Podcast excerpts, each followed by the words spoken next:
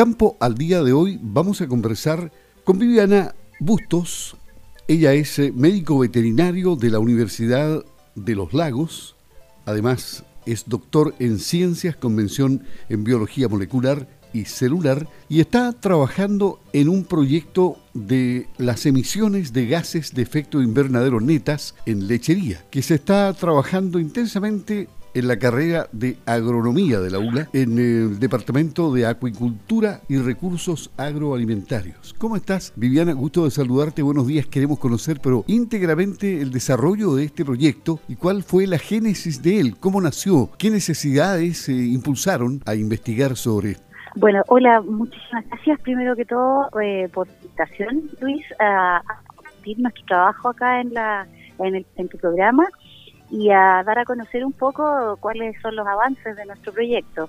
Eh, nosotros partimos por el año 2019 haciendo eco de un workshop que hizo la universidad para eh, conocer las necesidades de los sectores productivos de la región. Y dentro de, ese, de esa eh, lista de necesidades estaba eh, los gases de efecto invernadero, ¿no es cierto?, como una de las que apuntaba el sector lechero de la región. Entonces, originalmente este proyecto se generó eh, cuando yo estaba recién eh, regresando al país, eh, con una idea en general de determinar las emisiones netas, que algunos llaman cierto balance de carbono en, las lecherías, ya realizando ciclos de vida o análisis de ciclo de vida del, del, proceso productivo, en donde se contabiliza todo lo que todo lo que se emite y todo lo que se captura con mediciones de terreno sumamente exhaustivas debido a que los agricultores que están participando en nuestro proyecto tienen a futuro la eh, esperanza de poder generar una verificación y posteriormente una certificación internacional.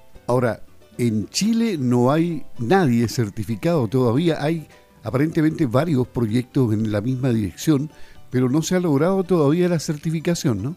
No, no, no, todavía no, porque en realidad existe eh, muchísimos, digamos, eh, vacíos de información en términos de levantamiento de datos de terreno. Eh, el INEA recientemente presentó un proyecto fantástico donde hicieron un balance de carbono en algunos ¿no sectores productivos y eh, fue un trabajo extraordinario que presentaron hace poco, pero ellos también mencionaron que están recién comenzándose esta cosa de las emisiones medidas al dedillo, por así decirlo, con metodologías que sean certificables y demostrables no solo para los consumidores, sino también eh, para una verificadora que sea de carácter internacional. ¿Y en qué etapa se encuentra el estudio que realizan ustedes? Mira, nosotros en general trabajamos previo a previo. Ya nosotros tenemos la idea de que en realidad los valores son bastante individuales para luego generar grupos de agricultores que tengan, ¿no es cierto?, las ganas, el, el entusiasmo y y el tiempo en realidad, porque un proyecto de verificación toma alrededor de entre 2,5 a 3 años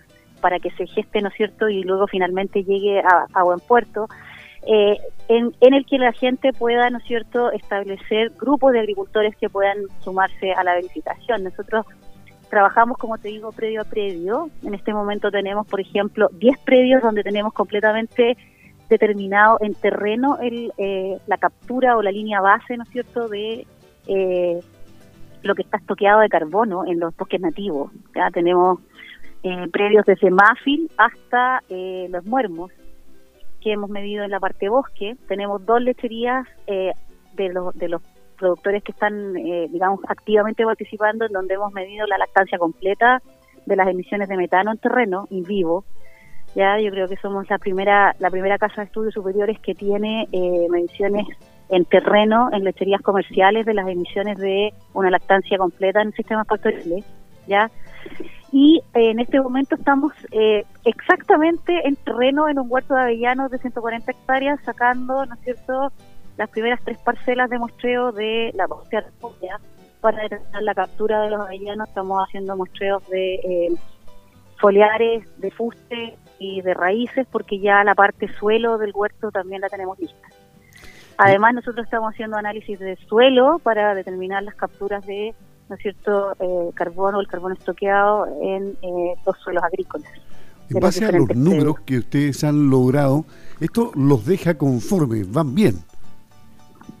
Nosotros vamos lento porque vamos lejos, como dicen por ahí.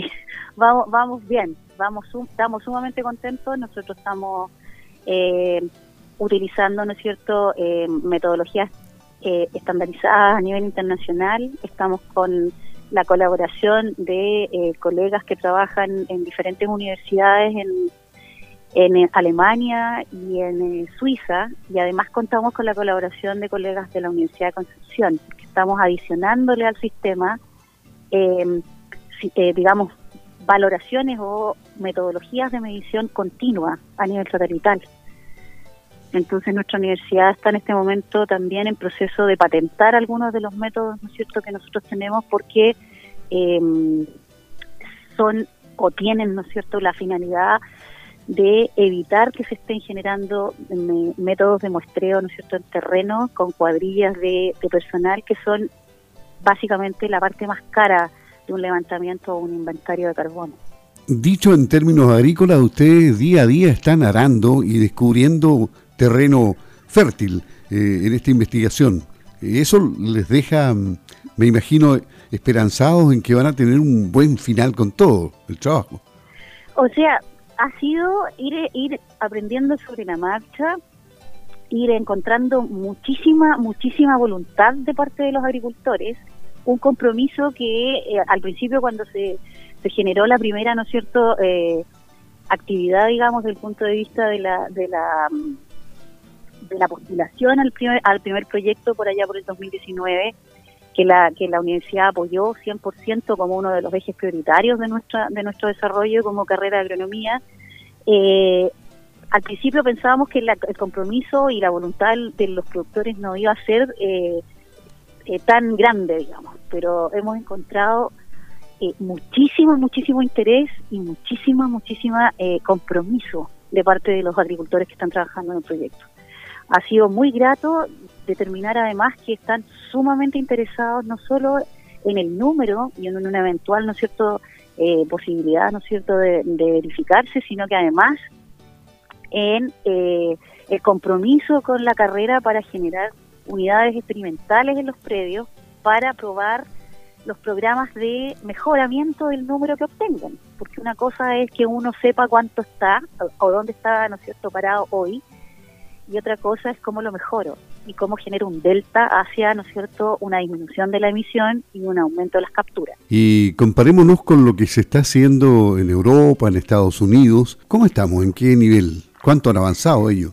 Nosotros estamos, yo creo, en una, en una fase un poco eh, primaria comparado, por ejemplo, con Europa, en donde tienen, eh, ¿no es cierto?, los sistemas de, de, o las propuestas, digamos, de, de, mitigación y compensación y reducción, eh, no del todo, ¿no es cierto?, eh, digamos, normadas como mandatorias para los agricultores, pero hay una corriente muy fuerte en donde mucha gente se está, ¿no es cierto?, eh, diversificando o se está convirtiendo o reconvirtiendo hacia una agricultura sumamente sustentable, una ganadería sustentable. Entonces, existen programas de gobierno, existen, ¿no es cierto?, eh, subvenciones al agricultor, existe eh, una, una mirada un poco más hacia futuro, ¿no es cierto?, con compromisos eh, continentales, por así decirlo. Europa pretende ser el primer continente carbono neutral el 2045.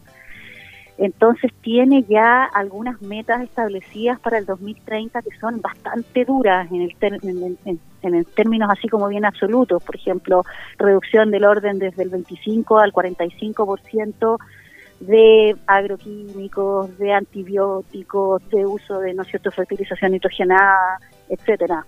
Entonces se mueve en rangos que nosotros, yo creo, no estamos todavía preparados como a, comprometer, porque tenemos que ofrecer una solución también, eh, digamos, alternativa para no bajar los niveles productivos. Entonces en eso yo creo que nos llevan bastante la delantera. Y tú estuviste esta semana en reunión con ganaderos. ¿Ahí les planteaste sobre este proyecto y otras materias? Nosotros en la mesa de ganadería tuvimos la reunión el, martes.